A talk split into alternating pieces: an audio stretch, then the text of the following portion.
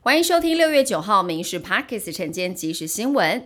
美国股市投资人普遍认为，美国联准会下周不会升息，同时也看好美国经济。美股在晶片制造商辉达跟其他大型科技股领军之下，走势强劲。四大指数全面收涨，道琼收高了一百六十八点，收在三万三千八百三十三点；纳斯达克净扬了百分之一点零二，费半指数也上涨超过一个百分点，标普五百收涨是二十六点。也创今年新高，由去年十月触及的低点反弹了百分之二十，进入技术性牛市。美国国会再度推进了护台法案，参院外委会以口头表决无意通过了保护台湾与国家韧性法案，要求美国国务院、国防部、财政部、商务部等相关联邦部会首长向国会提出全面性的制裁策略，协助美方跟盟友就中国侵犯台湾拟定应应政策。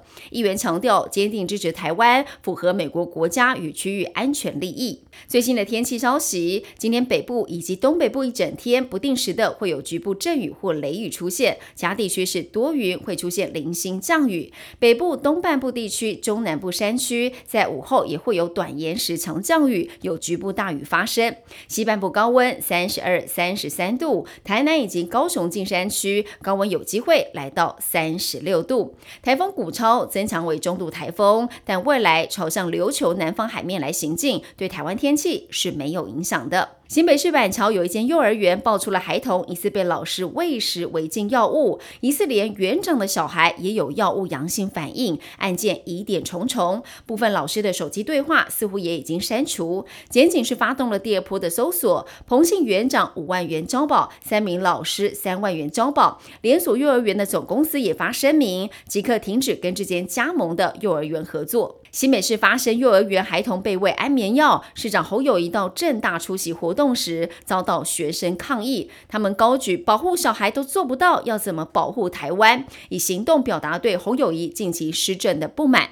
而对此，侯友谊现场两度鞠躬道歉，他也表示绝对会严惩，不会宽待。台商朱长生等人因为刑法诽谤罪遭到判刑定验，主张诽谤罪侵害了言论自由，申请释宪。在宪法法庭审结之后，九号下午要来进行宣判。这是二十三年前大法官对诽谤罪做成了合宪的解释之后，诽谤罪再次来挑战违宪的审查。端午节来临，猪肉需求上升，但毛猪供应量减少，国外猪价又走高。为了要稳定国内猪肉消费的供应链，中央畜产会公布了猪肉进口奖励措施。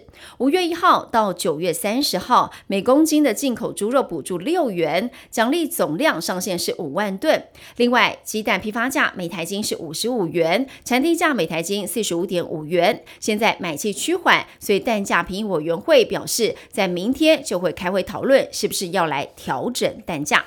以上新闻由民事新闻部制作，感谢您收听。更多新闻内容锁定下午五点半《民事 Parkes 晚间即时新闻》。